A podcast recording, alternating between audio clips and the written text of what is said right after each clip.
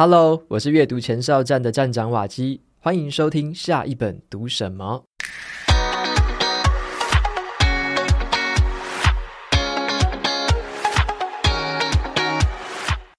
今天我要跟大家分享的这本书叫做《情绪勒索》。好，这本书光是在台湾就已经卖破了二十五万册，而且还卖到这个全世界各地哦。那这次我真的很荣幸可以邀请到这本书的作者周木子老师来接受我的访问。那在这一集节目当中啊，我会跟他请教关于这个情绪勒索的一些相关问题，包含了情绪勒索到底是什么东西，我们该如何摆脱情绪勒索，还有大家对于这个情绪勒索最常见的误解是什么。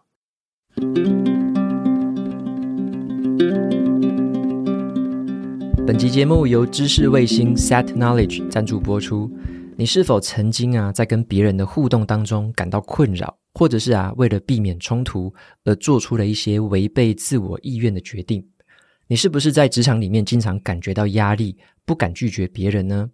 你在自己的家里面，在处理亲人之间的关系，曾经感觉到很无助吗？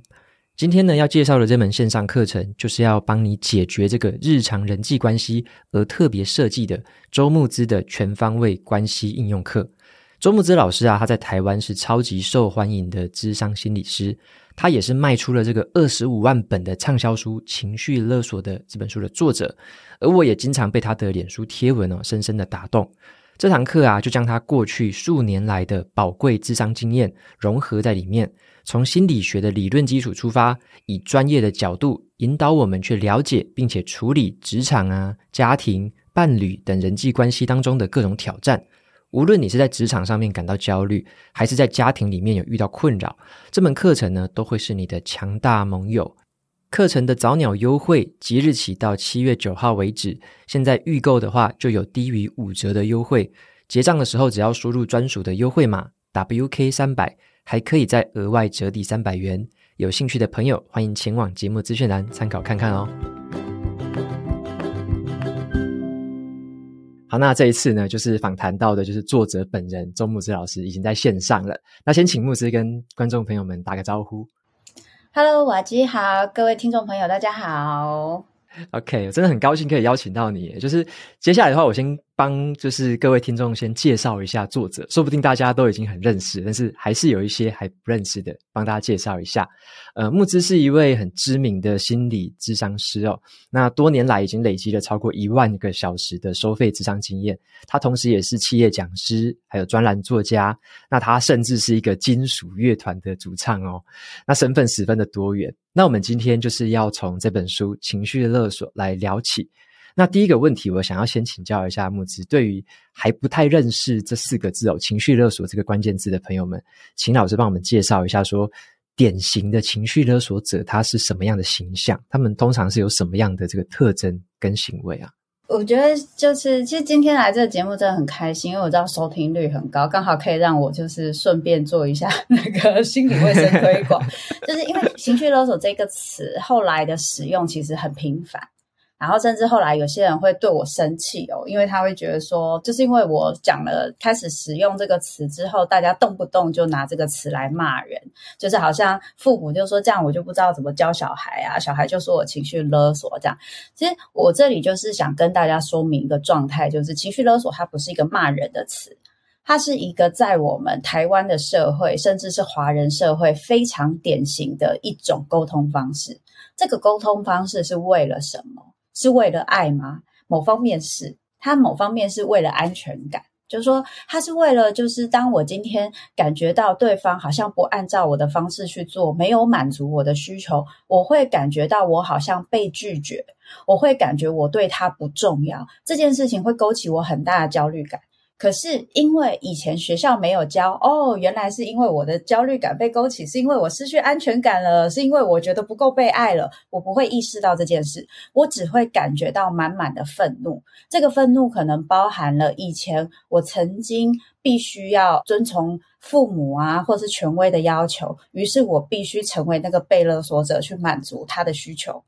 如果我没做到，我就会被冠上就是不孝啊、不负责任啊，然后对不起国家、民族、社会啊 这些高帽子。所以我就带着这一些就是有点像是过往的怨恨，你可以说是业力，就带在身上。然后我就跟自己说：好，没有关系，等到有一天我媳妇熬成婆之后，我就可以得到我想要的。所以今天当我角色转换变成了以前可以压迫我的那个人之后，我也会习惯性的用这样的方式去跟对方提要求。然后去跟对方要我想要的东西，可是当他没有给我的时候，我那时候满满的那个没有得到安全感、没有得到爱的那些深深的匮乏感会全部爆炸。它会转成一个东西叫做愤怒，于是我就会去跟对方说：“你看你这样子很不孝，你看你这样很不负责任，你看你这样子就是我以为你很认真啊，我以为你很负责啊，我以为你很重视我，就是我会用很多高帽子戴在你身上。这个目的其实都只有一个，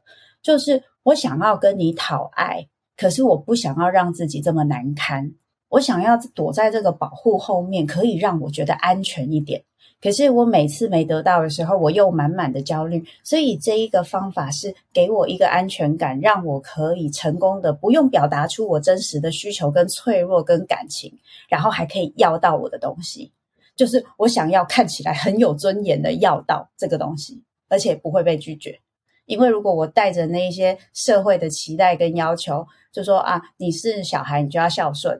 那我就不会被拒绝嘛，我就会安全。我就不用讲出我真实的需求，而如果这个小孩或是他对面的这个人，他也吃这一套，也就是他受到的教育，他受到的训练，让他觉得他不得不做这一套，这个情绪勒索就形成。也就是说，如果父母说你要是不按照我的方式去做，你不娶我想要的对象，你就是不孝。小孩拍拍父母的那个肩膀说：“你看，就是父母说你要是不娶，我就心脏病发。”我就会怎么样，然后小孩就拍拍爸妈的肩膀说：“爸妈，如果我娶你想要的对象，就可以让你心脏病好的话，那台湾的医生要干嘛呢？这不就是一个医疗奇迹吗？就是这个勒索其实就不会形成。也就是说，这件事情它其实是一个，你可以说是历史共业也好，你也可以说是它是一个互动的形态也好。所以，我们如果不去理解那个背后的脉络，只是很纯粹的说做这件事的人很糟糕。”他会没有办法被理解，然后他会没有办法去破除。我们其实没有办法说出自己真实的感受跟真实需求的这个关系中的困难。嗯，诶，木子老师，我听你讲有一个观点让我觉得蛮受启发的，就是我以前一开始听到“情绪勒索者”这个字的时候，我会以为这样子的人好像是。很坏的，很不好的，很不纯，嗯、就是纯不好居心的。可是我从你的书里面，我慢慢的感受到说，像你刚刚提的几个关键字，就是像不安全感，然后像焦虑，或者说内心的那种担心跟害怕，它、嗯、只是透过另外一个形式表达出来，去可能要求或强迫对方。所以我感觉我从书里面会体会到一件事是，这好像是两方面的，不管是我情绪勒索者，或者是被情绪勒索的人，好像。他们都有一些自己需要面对的课题，然后是不同面向的。但是我们似乎不能把谁说当成是一个完全的加害者，然后就把他好像是污名化，或者是觉得诶很敌意。是我这样的理解是对的吗？其实我觉得瓦基你的理解很快，的确就是这样。而且我其实诚实的说，我很想要让大家理解这件事。当然，有些人会说，可是我真的有经验到好坏的。对，没错，很边缘、很极限，甚至他的人格的确有一些特色，很想要控制别人，这样子他他不想要去表达他的爱，他也没有想要从控制当中得到爱，他纯粹只是想控制别人。这种人是有的，可是他这种人就不会只用情绪勒索，他会用很多很多方法让你按照他的方式去做。可是情绪勒索，他有一个非常重要的关键是，对方对你很重要，而且他做这件事情对你来说是有效的。也就是说，你们很像跳一种舞，这种舞你们很熟。也就是说，妈妈开始进房间把门关起来，你就知道完蛋了，有事情要发生。她现在心情不好，于是你会在外面敲门啊、拉门啊，拜托你，求你出来啊，这样子你就会开始演这一套。然后你们这套演完，你就说哦，妈妈情绪勒索我。可是换句话说，如果妈妈对你第一个如果没那么重要，第二个，她每次进房间，你没有跟着她演，你没有去。理解到他这个言外之意，就是他有一些心情，他不想讲，他想要你主动去照顾他，去猜测他。你没有去 follow 跟接住他的这个部分的时候，这个勒索基本来说他就不会完成嘛，这个行动就不会完成。妈妈就纯粹只是进房间把门关起来。所以我们也会出现一个状况是，有时候我只是做一个自己的动作，比如说我想要一个人静一静，对方就说：“你看你现在不跟我讲话，你就是在用你的情绪勒索我啊。”然后就会有些人就会说：“那我表达我的情绪，或是我都不能不舒服吗？”这也是有点矫枉过正。其实不是这样的，是我们需要去理解的是为什么他这么做。我会不舒服，我不能那么快的把我的愤怒跟把我不安的感觉全部丢到对方身上，要对方改变。也就是说，今天对方要调整最大的可能就是他这样做对你没效。你跟他说我很重视你，可是你这样子做反应的时候，我会不知道怎么办。所以如果你有什么需求，我希望你可以主动跟我讲，你们的关系就有机会可以重新从另外一种方式开始。对啊，可是你主动去跟他讲说，他只是他可能就不理你，你就说，你看你情绪勒索我。那基本来说，你讲这句话对你们的关系有没有帮助？实际上并没有太大的帮助，对不对？嗯，对，反正是扣分这种感觉。对，所以我觉得今天我们如果去用很，就像刚刚瓦基说，如果觉得对方很坏，你就会很容易用这个方式，就说你不应该情绪勒索我，你这样子很坏。然后对方就会觉得你很坏，你全家才坏，我就这样坏给你看，就是这个互动就会变得对 就变得很硬这样子。对对对对对，了解。诶，那我顺着木子老师现在跟我们讲的，就是有一些人可能会觉得说自己好像特别容易成为那种被勒索的那个对象嘛。嗯，嗯，那你觉得这是为什么呢？他们要怎么样做才可以先保护自己？就是。不要受这个情绪勒索的影响。那我们可能先保护好之后，我们再到下一步说怎么样来处理它。这样，嗯、想要先请老师跟我们介绍一下说，说、嗯、要怎么样去保护自己，比较不会受到情绪勒索的影响。我觉得容易进入这一个情绪勒索的这个恶性循环的人，某方面来说，对人际的关系、对别人的情绪敏感度会比较高，而且比较容易焦虑。有些人敏感度很高，可是他不会焦虑。他会因为你的情绪去辨识说，哦，所以他现在这个样子，他就会这样。所以我做这件事，他就会这样。哦，那我知道了。如果我想控制他做什么事情，我就这样就好。就有些人他很快哦，他会对他来说去理解别人的情绪，跟对别人的情绪产生敏感度，是帮助他跟别人相处占上风的方式。可是有些人是我从小的经验，如果常常必须要去照顾某些人的情绪，我才会安全。或是我天生就对情绪非常的敏感，就有点像是我天生就有阴阳眼，我就很容易看到东西啊。我看到东西，我就会觉得很害怕，这种感觉，我就会随时随地都去注意别人的情绪是什么，因为我认为别人的情绪是会伤害我的，所以我要想尽办法让别人不要伤害我。那我要想尽办法让别人不要伤害我的其中一个方法，就是别人情绪来的时候，我把他安抚，再放在某个位置。例如说，我按照他的方式去做，他就不会来烦我了。然后他大声，我就安抚他，他就不会再来，就是让我更不舒服了。也就是说，当我按照他的方式去做的时候，诶，他可能会被我控制在某个部分，不会来伤害我。这件事情就会让我特别容易掉进情绪勒索的循环。因为你想象一下，就是假设这个人他就是讲话会很大声，然后他就说：“我就是要这样。”然后有人听到他这样子的时候，他就走掉，或是当他大声说：“我就是要这样。”你有没有听到？然后他就默默走掉。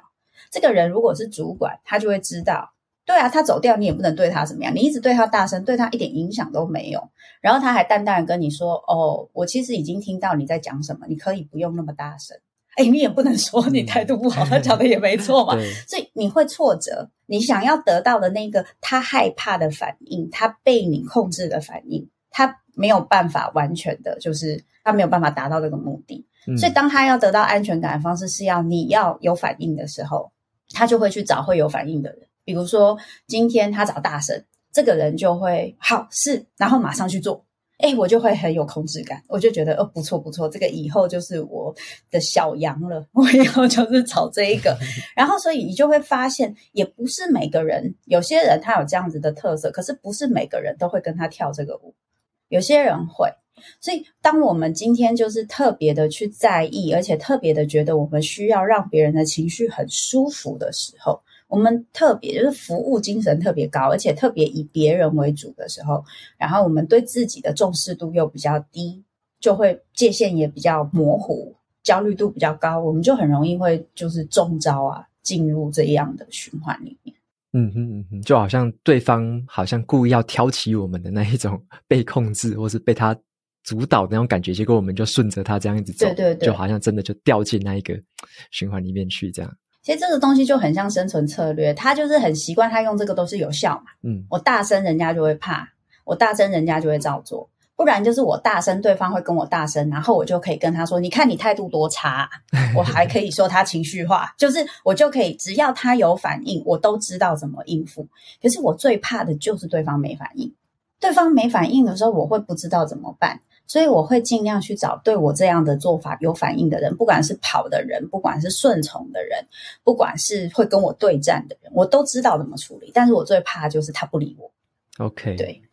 咦，那那我想说，像我们在职场上，我猜我们可能很多听众朋友也在职场上面在工作啊，那可能会遇到一些特别喜欢可能情绪勒索别人的主管或同事哦。像我就举一个应用题，我们来想想看好，就是像有可能有同事会说，诶、欸，你为什么不愿意多帮我一点点呢、啊？嗯、我们两个感情不是很好吗？嗯，嗯那像这种好像用我们的感情当成一个这样勒索的借口的话，会有点不舒服。嗯，那。我们如果是听到这样子的话，要用什么样的心态去面对和处理会比较好？其实我觉得像这一类情况常常会发生。如果尤其是对方真的觉得跟我们感情很好，他很失落。你看我讲的那个情绪勒索，就是暧昧沟通，其中一个就是这个嘛，他就没有办法好好讲说啊，我跟你感情很好，我很希望你可以多帮我一点。你看这样讲多动听啊！就说好好好，我帮你嘛。嗯、那或者是说我不行的时候，我也可以告诉你说，哦，我为什么不行？我们就可以有一个真实的沟通，对不对？他就不会，他就是用反话。为什么我们感情这么好，你还不愿意多帮我一点？所以当我听到这个话的时候，我的第一个反应，像瓦基，你听到这个话，你第一个感觉是什么？我感觉好像，因因为我会觉得说，好像。我如果不帮他，会觉得很对不起他的感觉，对对对，好像好像我跟他的交情会受损。没错没错，你讲到两个非常重要的点，第一个是我听到他这么说，我会有罪恶感，我好像对不起国家、民族、社会，那个感觉就跑上来了嘛。嗯、对，然后第二个你讲的没错，就是我也会担心，我如果今天不理他的需求，我们之间的关系会受到影响。然后，如果我是一个对关系非常重视的人，我就会锁在这样的焦虑里。我好像只有一条路可以走。我觉得这就是情绪勒索最可怕的地方。你以为你只有一条路可以走，你要是不把钱交出来，我就撕票，就是大概就是这种感觉，就是它就是一个勒索的感觉。可是实际上，你们之间的关系跟你要表达你对他的重视，只有这条路可以走。实际上，我们跳出来讲，大家都很有心理学的知识，大家都知道不止。可是他的说法会让我以为只有这条路可以走，而他也真心以为只有这条路可以走，因为他的不安全感会觉得，只要你现在拒绝我，我就没有被重视。所以我，当我如果理解这一块，然后我也理解第二件事情，我自己的标准，也就是说，我自己的标准是清楚的。我当然重视你，可是我会有我的困难，嗯。而如果你愿意理解，对我当然很好。你不愿意理解，而因此受损我们的关系的话，那这个东西是你的选择。嗯，我不能因为我说出我的感觉跟需求，我还要你一定能接受。我必须给你一个空间，你也要可以不能接受才行。如果这一个我们内在跟他人的关系，我的界限我是清楚的，我就有能力可以辨识到他讲这个话可能背后有个目的，就是他希望我可以照顾他。嗯，我可能就会跟他说，我知道你一定很需要我帮忙，我可能就会先同理他。我知道你一定很需要我帮忙，可是这件事情我有困难，我就是觉得我们两个有这样的交情，所以我觉得你应该可以理解我才对。嗯，嗯，但是如果你真的很需要我帮忙的话，在我能力上做得到的事情，我们可以来讨论看看还有没有什么其他的方法。嗯嗯嗯，就是如果今天我跟他掉进去那一个对话，就会变成。为什么你不帮忙我？我以为我们交情那么好，你应该要帮忙我。然后我的我的做法，要不就是我顺他，哈哈哈，那我帮你。可我心里充满了不甘愿，然后恨意满满，然后回去就开始扎他草人 之类的。其实这样反而真的影响我跟他的交情，因为我觉得这个人是我不能讲真心话。而且我只能按照他的方式去做，我对他其实是会有防备的，这才是真正影响我们的交情。可是如果我直接拒绝他，我又没有办法把我的拒绝讲得很清楚，我是用生气，我就是说你怎么这样讲啊？你这样讲很讨人厌哎。然后我们的关系的确就会遇到很大的伤害跟挫折。当然有些人会说，那我不舒服，我为什么不能直接讲？你可以直接讲啊，就是你只要知道你要就是负担的后果是什么就好。你不能说你今天直接这样拒绝了之后，你还跟对方说，对方如果生气了，不理你了，你还说他很小心眼呢，我只不过不帮他而已，他为什么要生气？没有啊，他就受伤啦。你可以用你的方式拒绝，你可以拒绝的很直接，可是人家也有他的情绪，那是他要处理，那是他的空间，你不能不让人家生气啊。嗯，所以你在做每一件事情，你要得到什么后果，你要想一下。我觉得这这个东西就是我们在划界线，为什么很需要练习。而且我搞清楚我自己，我才会知道，我有时候愤怒会来得很快，会必须要用这么凶狠的方式说。我不帮你是怎样？不帮你就怎样，是不是？有可能是我常常被人家这样勒索，我警北宋，所以我听到这种话，我就会觉得很气啊，我就觉得又来了，又来了。那我必须要意识，有时候我的愤怒不一定是针对这件事，可能是我长期以来的状态。所以越清楚自己，我觉得在处理很多这样子的事情上，你其实会比较有底吧，心里会比较有底。嗯哼，嗯哼。而且我觉得这个建议很好，就是我们。也先同理对方，然后也先认同了我们的关系，是也不去做什么批判，是。但是我们把这个好像是把这个界限或这样的一个基础先打好之后，我们再表达，可能依据我现在的情况，我不能帮忙，对，或者是对，可是以后可能有别的状况，我可能可以帮忙，我们也没有否定以后的可能性，是是，嗯嗯嗯。OK，那我想就是说，回到一开始，我听到木子你有提到一件事情，就是因为这本书推出之后，非常的就是大受好评，然后但是也有很多的批评声音出现，就是我就听到有读者跟我讲说，他可能在教小孩子啊，就像你刚刚有讲到的，孩子就变成说，一直把情绪勒索这四个字挂在嘴边，就是用它来顶嘴，就是说，哎呀，你不要再情绪勒索我了。嗯，可是明明他是要他懂得时间管理啊，要注意一下健康之类的而已。是，那。这种有没有就是说，可能对于读者在看完这本书之后，或者说对这个观念有一点误解的状况，嗯、尤其在亲子上面的话，你有没有什么样的建议可以给我们说，关于这种误解，或者说我们用什么样的态度去面对这件事情会比较好一点？嗯，其实。我在猜，真的有看完这本书的朋友，应该多半会对这一个情绪勒索的观念会知道，我其实不是在怪谁。然后通常呢，会就是用这样的方式去说的孩子或是人，他们有时候不一定真的这么清楚。就是这个本身我想传达的意思是什么？比如说，我之前真的有遇过一个小朋友跟我，不能说小朋友，大学生，不，我对我来说已经是小朋友。就他就讲说，诶，他想要双修，就是他可能念，比如说他念电机系，好，他想要双修外文系，呃呃，中文系，双修中文系。然后呢，他就跟他爸妈讲这件事情，然后呢，爸妈就跟他说，他们觉得你要修是你的事，可是。我们觉得你双修中文没有什么用，就是爸爸或妈妈就这么讲，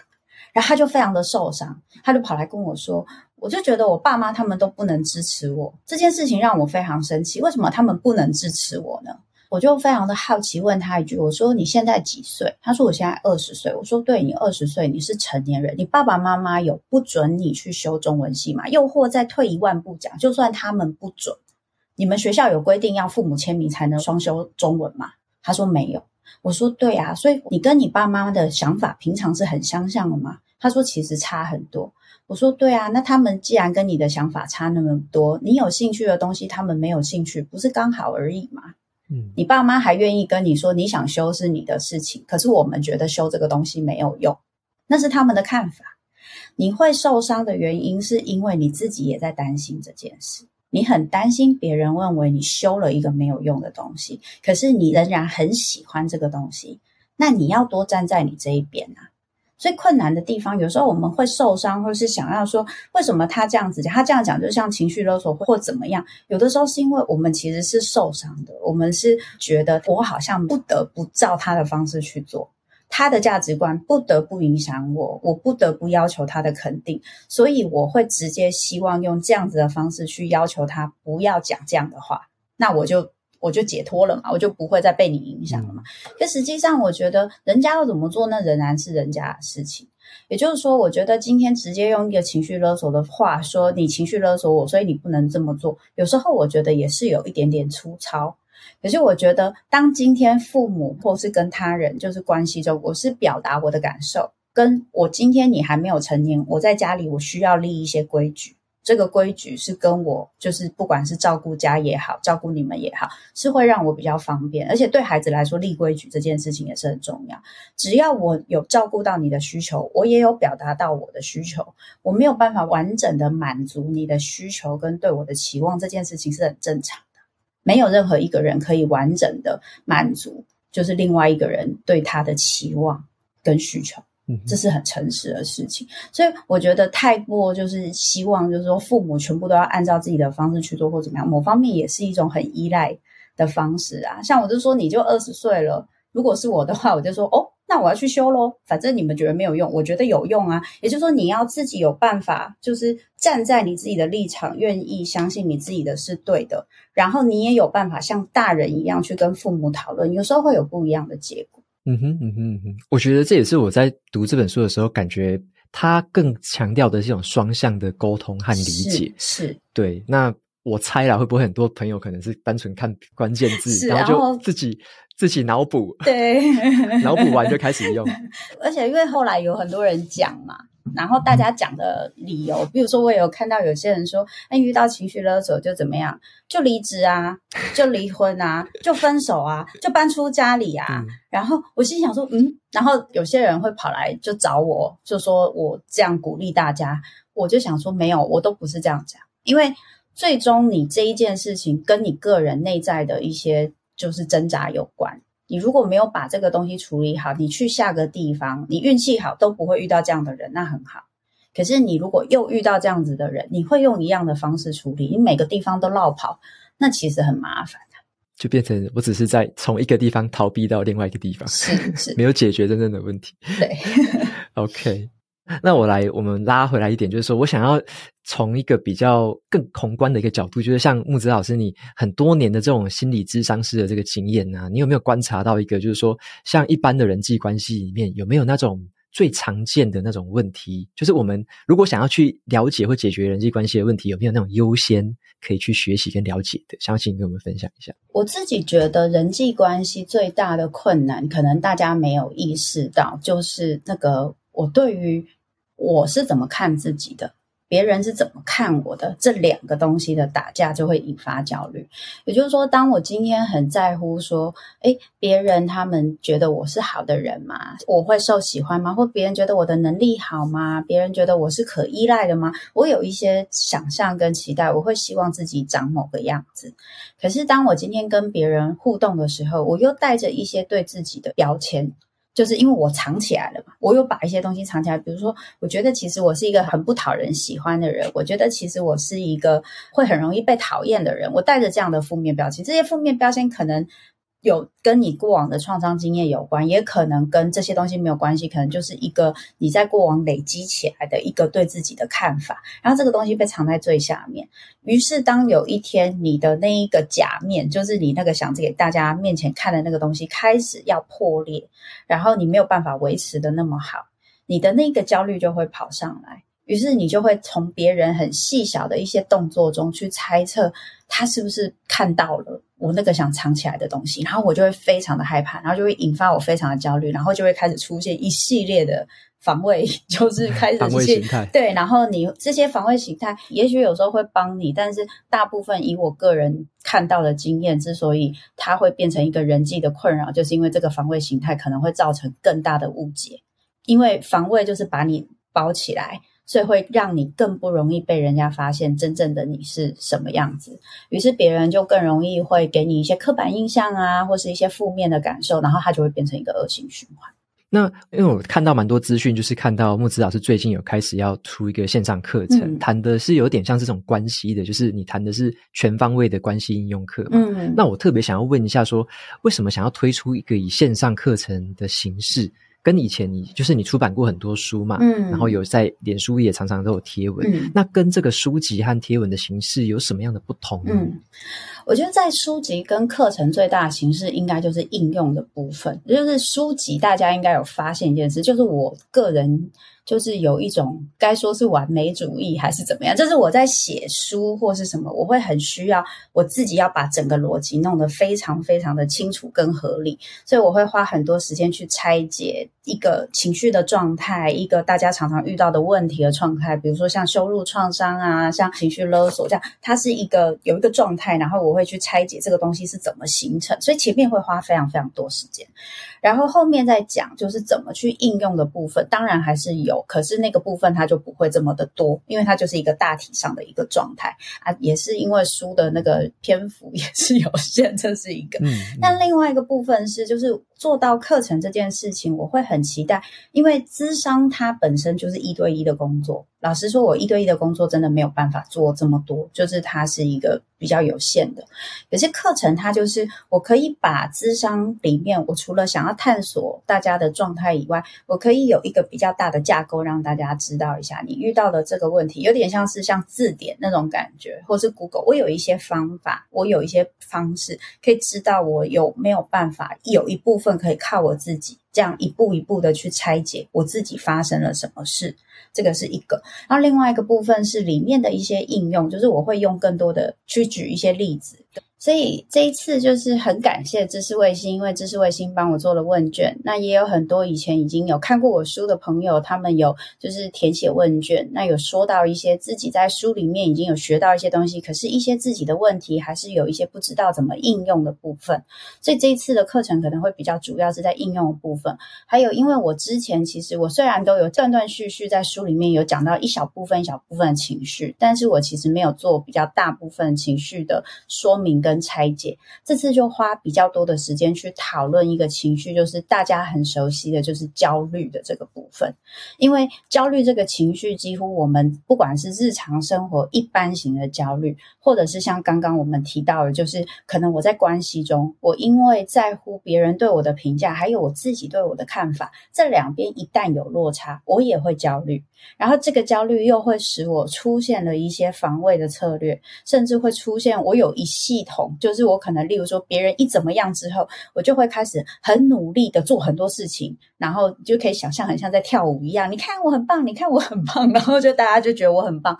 我的焦虑就可以解除。我可以慢慢的去从我的这样子一个一个例子的拆解中，去慢慢意识到，哦，原来当我在关系中，或是我在人际，然后在我自己的生命里，如果感受到焦虑的时候，我会怎么去处理？那这些东西其实很复杂，因为有的时候我们真的不会意识到。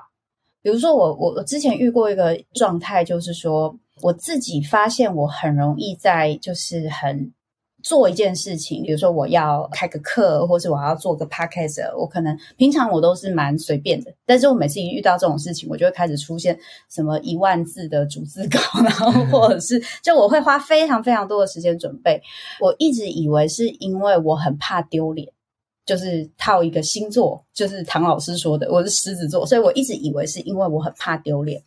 可是我后来发现这件事情好像也不是这样，因为当我跟别人确认说，诶，我这样做的好不好，或 OK 不 OK，别人跟我说很 OK 啊，老师你这样做很好啊，或什么的时候，其实从林应该有经验，就他发现他跟我说很好这件事情，并没有让我比较不焦虑，我看起来表情就会嗯好，我知道了，但是我也没有好像很满意的样子。所以后来我慢慢的去理解我的内在之后，我发现我内在其实有个焦虑，而这个焦虑是跟我的负面，我自己对自己的负面标签有关。就是有一个唱衰魔人，他会一直提醒我，你做的还不够好，你还不够好。如果别人觉得你好，那一定是别人对你很好。那如果你的标准你做到了你以为的标准，那就是你标准太低。就是他会不停的一直要我去督促。当然，你看这个督促背后有什么理由？他还有原因。所以这个一层一层。的去理解我们内在从焦虑到真正的恐惧是什么，然后这些恐惧又怎么去影响我们的想法跟行动，这件事情就会是这堂课很主要想要帮助大家的部分。嗯哼。诶，木子老师，我想要特别问一下说，说、嗯、像你刚刚讲的这种实际应用的那种例子啊，怎么样去拆解情绪啊？然后去好像有一个步骤是，或者说是不是有一个像这种 decision tree，就是可以决定是或否，还是不同的选项？嗯、我想要知道说，像线上课程会怎么样去引导我们去，可能在某个应用的案子上面去拆解出这样的情绪，或者说认识到我们真正底层的那个想法。嗯，比如说像刚刚我们在聊的这件事情，我就在说，哎，我突然发现我会去做有点超过的事情，超过准备，就这个东西它就是超过，我自己也感觉到累了，所以它会有几个很重要的关键点，必须让我自己去发现。第一个是我会觉得累。我会觉得不舒服，我其实没有那么享受。当然，如果我很享受，我很开心，那是另外一回事。可是我发现我其实不一定这么享受。可是我每次都跟自己说，我应该要做到这个程度。所以这个应该跟我内在的感觉是不是在打架？这个矛盾都是我们日常生活常常会想处理的东西。可是有很多人他做的方式就是啊，我觉得有点打架，但算了，我的感觉不重要。外在的评价跟别人这边我过关了就好，所以他没有机会去理解他的内在发生什么事。可是这样过到一个程度之后，就是我那个过度努力讲了嘛，你就会有些时候你的感觉不见了，你就会觉得你做这些事情越来越没有意义。你在一点一点的去做到你想要的事情，但是其实你没有感觉到有什么意义感，或你很开心，完全没有。然后你就开始觉得有地方不对劲，所以我们现在在做这件事情，第一个最重要的事情，一定是帮助你先练习，在注意外面的事情之前，先停下来，听到自己的感觉，感受到自己不对劲的时候，先停下来，问问自己感觉是什么。这个感觉，觉察自己的情绪这个部分，就可以花很大一个单元，因为大部分我们觉察到自己的情绪，第一个可能性是我没有觉察到。比如说，我开玩笑这样，我华基，你以前在台积电，你最常做一定是把感觉关掉，不然撑不下去。就是往前冲就好了，就不要想，就一直冲着。对对对对对，就是不要想，然后也连焦虑都不能感觉，因为焦虑也会拖垮你的速度，所以最好就是赶快想到解决方法，然后往前冲，然后做，这是一个最好的模式。可是慢慢的，你就会开始觉得身体跟不上。心也跟不上，只有你的大脑一个人在往前冲，可你的身心都开始说不要，我不要，我不要，然后每天早上起床都觉得很痛苦，类似这样。所以当我开始意识到这件事情，我要去感觉我为什么会这样，我发生什么事，我第一个会去感觉到的情绪，可能就会是焦虑，也就是我会去开始觉得说，可是我去感觉这个东西有什么用啊？然后。好不舒服哦，就是我去感觉这个东西，我好像不会进步；然后我去感觉这个东西，我好像不熟，于是我会焦虑。所以我必须要先去知道这个焦虑背后，它又隐藏了什么情绪。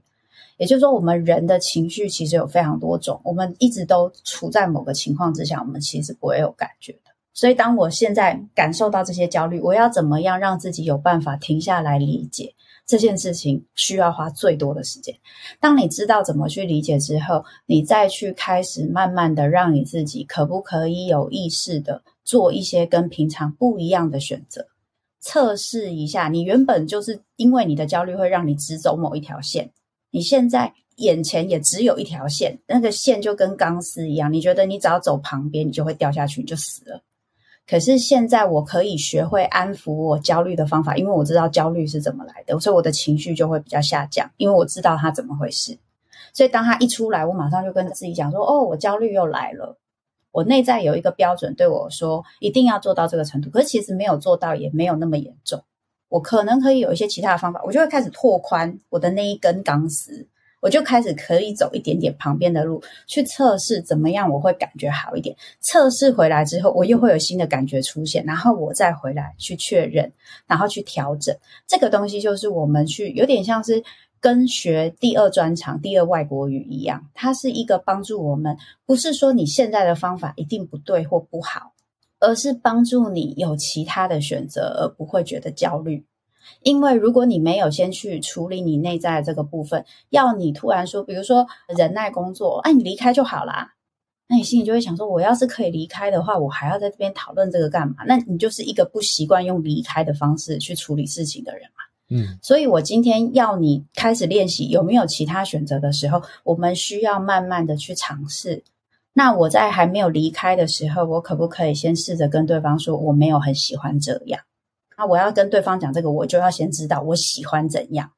然后我可以忍受的到底在哪里？那他可以忍受又可以在哪里？所以他必须从一层一层，我可以理解我自己，我就比较知道别人我要怎么去跟别人谈判，然后我要怎么跟自己谈判，它就是一个这样的过程。讲起来很细琐，可是就很像是你在练重训一样，就是你一直在锻炼你的情绪跟你内在的强壮跟耐受力。所以，我们这一堂课其实最主要就是在帮助大家做这件事，而不会发生一点点状况，我们就立刻处在很焦虑、很焦虑，然后警铃永远都响到爆炸，然后我们就会很耗能。即使这件事情其实对我们来说处理上其实没那么难，常常都是这样，处理上没那么难，可我情绪上上来的时候，会让我觉得非常非常的吃力。所以，我们基本来说就是在锻炼大家的那个情绪的耐受力。那个韧力，让自己在关系中有更多的选择跟可能性，然后你对自己的满意度就会越高，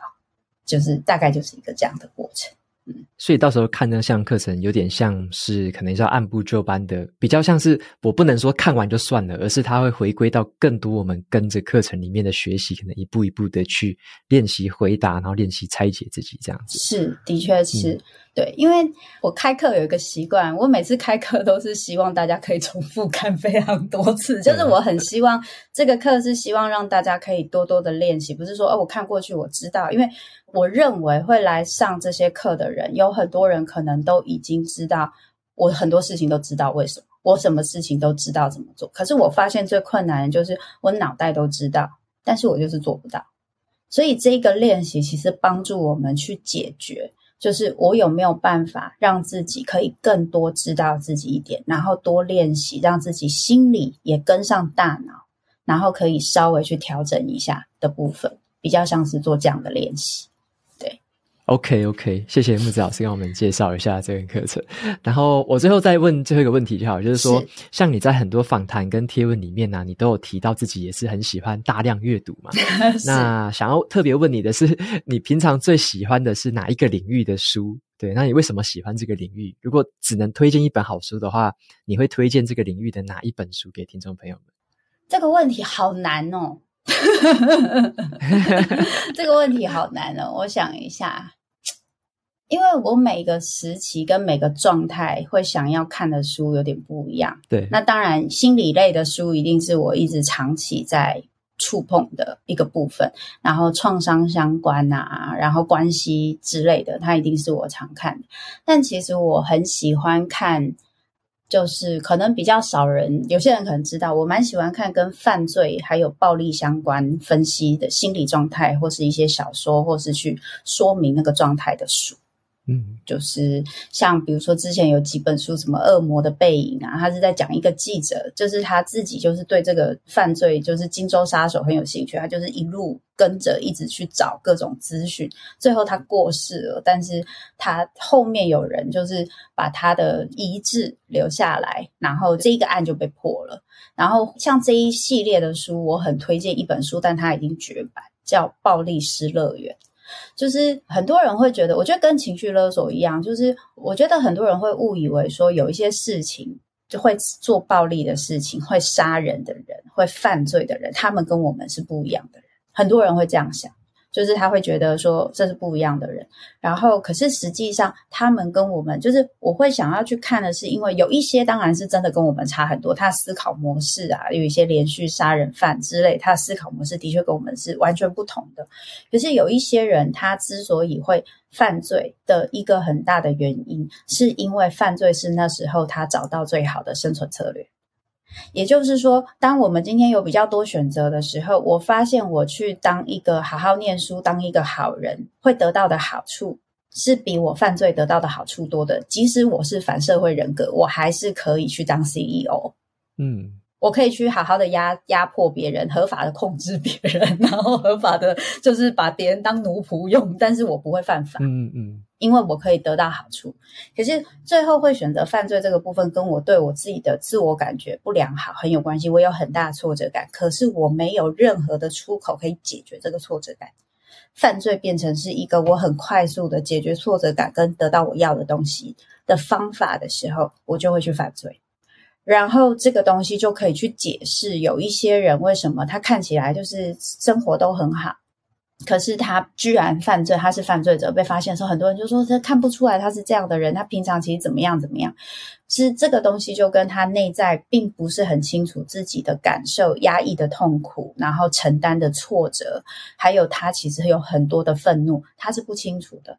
最后他会用一个非常决绝的方式去展现。所以我刚刚推荐的那本书是比较老的书，叫《暴力失乐园》，但我怕大家不好找，所以我推荐另外一本书，叫做《被误解的犯罪学》嘛，好像是我有点忘记全名，《被误解的犯罪学》那本书，我觉得他也写得很好，他去说明很多人会误解犯罪这件事情，可能是因为你跟我是不一样的人，所以你会犯罪，但他其实是去解释。这个犯罪者本身也有可能一些他过往的环境影响，他先天的基因可能有，可是最大的原因是因为在他那个当下，这是最好的选择，对他来说。嗯哼，嗯哼。所以听起来有没有觉得有一种颠覆三观的感觉？对啊，但是我觉得这个其实就变得很合理，对不对？嗯，因为对啊，他很合理。如果今天这就是为什么有些人他会去当 CEO，其实他是一个反社会，或是他是一个自恋型人格，可是他一样可以在这个社会活得还不错，因为他有其他的选择。嗯哼，嗯哼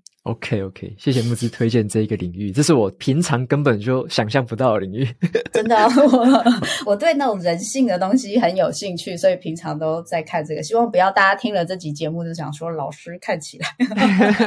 不会。我先生每次看我在看这些东西的时候，都有一点害怕。你你想要对我做什么？是不是？对对对，听到那个它里面那个案件都在讲说，就是老公如果死了，通常犯罪的就是老婆老婆，然后我先生就会过来用。非常意味深远的表情看着 好有趣。OK，那就最后就是，如果说大家想要追踪这个更多心理智商方面的资讯啊，可以到哪里找到你？帮我们简单介绍一下。就是如果有想要知道更多我的一些讯息的朋友，可以加我的粉专，就是打周木之就可以找到，或是 IG 就是打 Sincere More，S I N C E R E M U E R。那我也有一个 podcast 的，叫周牧之读灵魂脚本，那大家可能上 podcast 就可以听到。那另外，如果课程的一些资讯，其他也可以就是追踪知识卫星就可以看到了。OK OK，谢谢老师的分享。刚刚你提到这些，我就帮你整理在节目资讯栏。对，那有兴趣的朋友就直接前往去参考。好，谢谢你。OK，那今天节目就到这边进入了尾声。如果大家喜欢今天的内容，欢迎订阅下一本读什么。你也可以订阅我的免费电子报，每周都收到最新的读书心得跟好书金句。我们下次见喽，拜拜，拜拜。